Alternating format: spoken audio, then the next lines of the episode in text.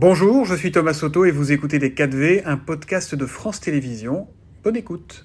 Tout de suite, ce sont les 4 V. Jean-Baptiste, vous recevez ce matin Sacha Houlier, député Renaissance, président de la commission des lois de l'Assemblée nationale. Bonjour Sacha Houlier. Bonjour. Bienvenue dans les 4 V. Vous sortez d'un marathon de deux semaines à l'Assemblée nationale sur les retraites. Un mot peut-être d'abord sur ce que vous avez ressenti en tant que parlementaire, en tant que citoyen peut-être aussi. Comment vous qualifieriez l'image qu'a donnée l'Assemblée nationale pendant deux semaines aux Français? Bah, L'image, c'est celle que les Français ont vue. Elle est mauvaise. Quelque part, c'est aussi un sentiment de honte. Je pense qu'on peut, on peut se le dire euh, ainsi.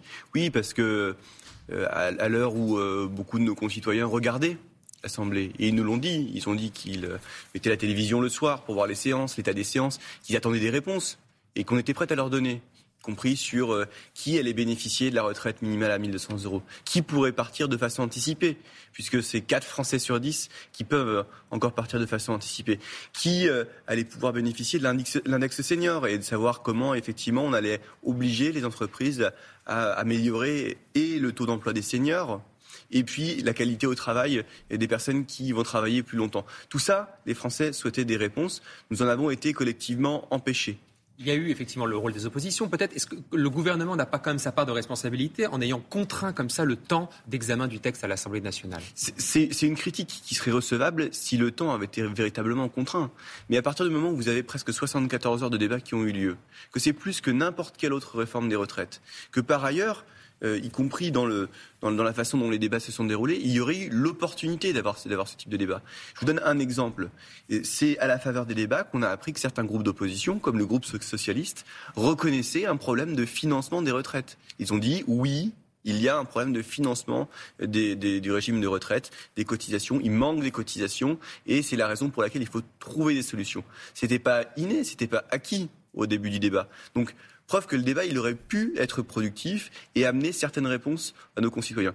Donc, en tout cas, il y, a une, incomplétude et un, vrai manque de que ce débat n'a pas pu, euh, auquel ce débat n'a pas pu répondre. Alors, le texte arrive prochainement au Sénat. Le fait que l'Assemblée n'ait pas pu aller plus loin que l'article 2, est-ce que que la droite maintenant soit majoritaire effectivement au Sénat, dans la Chambre haute, est-ce que ce ne sont pas les sénateurs qui ont maintenant la main et qui vont pouvoir imposer comme ça leur texte au final euh, pour cette réforme des retraites? Ah, Aujourd'hui, il est incontestable que ce sont les sénateurs euh, qui ont la main. Il y a toutefois quelques pistes qui ont été euh, dressé par l'Assemblée, notamment parce que nous avons fait des négociations, euh, je vous l'ai dit, sur euh, le taux d'emploi des seniors, sur le carrière longue et sur euh, la durée de cotisation, les 43 ans pour ceux qui arrivent à l'âge légal sur les départs anticipés. Et une demande de la droite que le gouvernement a acceptée en fin de négociation. Et une demande de la majorité également pour les départs anticipés.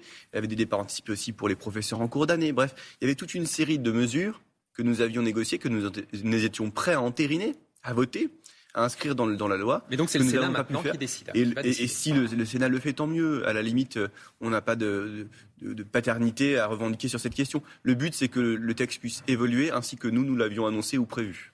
Est-ce que maintenant, euh, effectivement, vous êtes un peu tourné aussi vers le 7 mars, cette journée de grande manifestation, de blocage, disent les syndicats et, et les partis de gauche. Est-ce que vous craignez justement bah, qu'au final, on arrive dans une impasse, que le gouvernement ne puisse pas tenir face à une possible grève reconductible bah, Il y, a surtout une nécessité qui n'a pas bougé, malgré euh, le tumulte ou malgré euh, l'examen devant l'Assemblée nationale du texte. C'est qu'il y a toujours un, déficit dans les cotisations retraites qui fait qu'aujourd'hui, euh, si on ne fait rien, on ne finance pas les retraites. et on ne finance pas les retraites, celles qui sont prévues pour demain, mais celles qui sont à verser très immédiatement, et dès cette année ou dès l'année prochaine. Et ça, pour le coup, euh, malgré les contestations que j'entends, hein, je ne suis pas sourd et, je vois aussi les mobilisations qui ont cours dans le pays. Malgré ces mobilisations, on a toujours ce déficit de financement des retraites qui nous oblige et qui oblige à trouver des ressources nouvelles euh, pour payer des cotisations euh, retraites et pour payer les retraites. Mais la crainte d'un pays bloqué, elle existe C'est une réelle, c'est une, peur que vous pouvez avoir? Alors d'abord, notre but n'est pas d'avoir peur, notre but est d'avoir de trouver des solutions des solutions pour, euh, pour, pour, financer les retraites, pour qu'il euh, n'y ait pas de jeunes qui expliquent aujourd'hui, parce que moi j'entends ça trop souvent, que eux n'auront pas le droit à une retraite, que pour eux euh, c'est fictif, cette assurance sociale de pouvoir à la fin de sa vie avoir un revenu de substitution et de se dire je me retire et la solidarité nationale paye pour moi. Donc la peur, ça ne fait pas partie du registre des émotions qu'on peut s'autoriser sur ce sujet. Et maintenant, j'ai envie de vous dire, Sacha Oli, beaucoup réfléchissent déjà au sein de la majorité à l'après-retraite. Comment effectivement rebondir pour Emmanuel Macron, pour le gouvernement Le chef de l'État, en a parlé dans les journaux, il est ce matin arringiste au contact des Français, dit-il, qui se lèvent tôt. On voit un petit peu l'accent. Nicolas Sarkozy avait déjà parlé de cette expression. Quelle perspective maintenant on donne aux Français après cette réforme des retraites? Bah, Je ne crois pas qu'il y ait de confiscation de la valeur travail par quiconque soit possible, mais de ce point de vue-là, il y a quand même une revendication ou euh, des acquis qui sont assez forts. Le fait qu'il euh, y a quelques années, quand on promettait le, plein emploi ou quand on promettait euh, finalement d'inverser la courbe du chômage, personne n'y croyait. Et nous n'y sommes parvenus. Et on a des taux de chômage qui sont parmi les plus bas. Et on travaille aujourd'hui sur le bien-être au travail. Et puis on, on, a, encore eu hier, notamment avec le Parti Renaissance, une convention sur la répartition de la valeur dans les entreprises. Le partage la répartition de la, valeur. de la richesse. Donc comment ce que l'on produit, parce qu'on produit davantage, comment on produit davantage de richesses, comment on le répartit dans l'entreprise. Ça, c'est le vrai prochain dossier qu'il faut traiter. C'est le vrai prochain projet, projet parce que dans les entreprises qui sont euh, celles les plus fournies en salariés, plus de 50 salariés ou les plus grosses entreprises, on a un partage équitable de la valeur qui, fonctionne, avec 80% des salariés qui bénéficient ou d'intéressement, ou de participation, ou de primes, par ailleurs, que nous avons créées. Donc il faut, faut aujourd'hui généraliser? Il faut l'élargir, et donc c'est la raison pour laquelle il y a un accord aujourd'hui entre les salariés et les employeurs qui doit être euh, décliné, qui doit être mis en place. Ça a d'ailleurs été l'objet de la convention euh, d'hier qui a été présentée. Elisabeth Borne a dit que ce sera inscrit dans la loi. Exactement, qui sera élargi à toutes les entreprises, notamment les, PME. C'est une première étape et nous aurons d'autres étapes pour que la richesse qui se crée dans ce pays, elle soit répartie et elle profite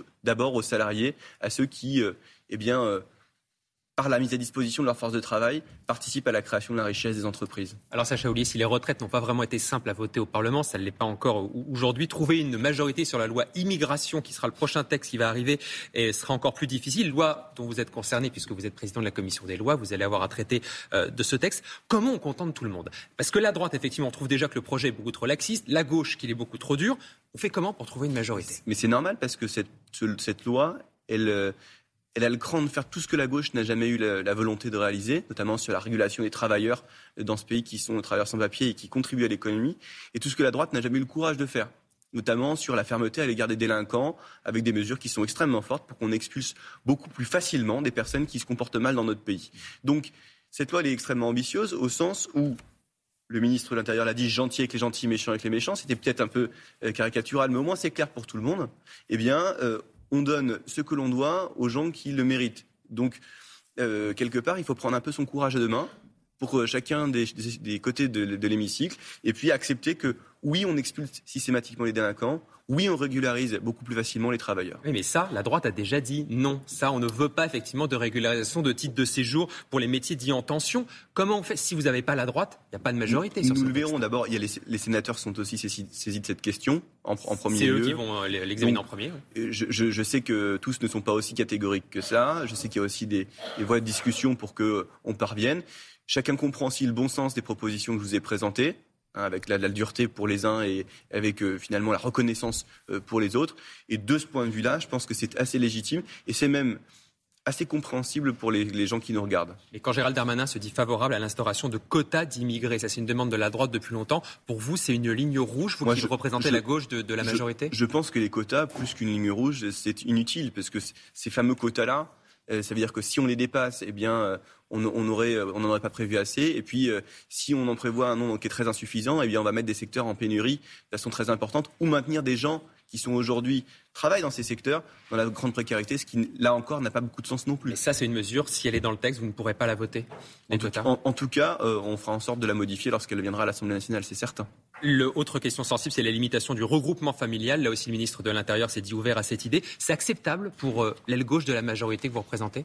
Bah, il y a eu des dispositions qui ont permis le regroupement familial. Le but, c'est effectivement d'abord de travailler sur l'immigration du travail et pas encore pour faire venir des gens. J'entends beaucoup la, logique de l'appel d'air. On ne parle pas de l'appel d'air. On parle de gens qui travaillent déjà dans nos restaurants, dans le BTP ou qui soignent nos grands-parents. Donc il ne s'agit pas d'un appel d'air, il s'agit de travailler sur ceux qui sont déjà sur le territoire dans situation régulière et à qui on offrirait des papiers parce qu'ils rendent service à la nation. Un mot pour finir, Sacha Ollier, vous venez de déposer une proposition de loi pour faciliter le passage et l'obtention du permis de conduire. Votre constat, c'est qu'il coûte trop cher. C'est à l'État de le financer, le permis de conduire? Mais Pas tout à fait, mais on va d'abord permettre que tous les dispositifs d'aide qui sont accessibles le soient véritablement, et donc que les gens les connaissent, mmh. que le permis puisse être passé beaucoup plus rapidement et beaucoup plus simplement, avec des inspecteurs en plus grand nombre, parce que vous savez, dans beaucoup de territoires en France, il manque d'inspecteurs, et c'est ce qui crée des bouchons incroyables au passage du permis de conduire. Ça, c'est pas normal. Aider, simplifier, mais c'est pas l'État qui va payer le permis de conduire. Non, il y a des dispositifs pour ça, soit les aides euh, publiques des collectivités qui viendront en, complément, soit le compte personnel de formation. Vous avez du crédit formation, vous ne l'utilisez pas. On va simplifier cette utilisation pour passer le permis de conduire. Et un texte qui devrait donc peut-être arriver plus tard si vous arrivez à trouver euh, une petite fenêtre dans le calendrier parlementaire. C'est déjà inscrit, ça va venir le 15 mars en commission. Eh bien très bien, c'est noté. Merci beaucoup Sacha Oli d'avoir été l'invité des 4D. Bonne journée. Merci messieurs. C'était Les 4V, un podcast de France Télévisions. S'il vous a plu, n'hésitez surtout pas à vous abonner. Vous pouvez également retrouver tous les replays en vidéo sur France.tv.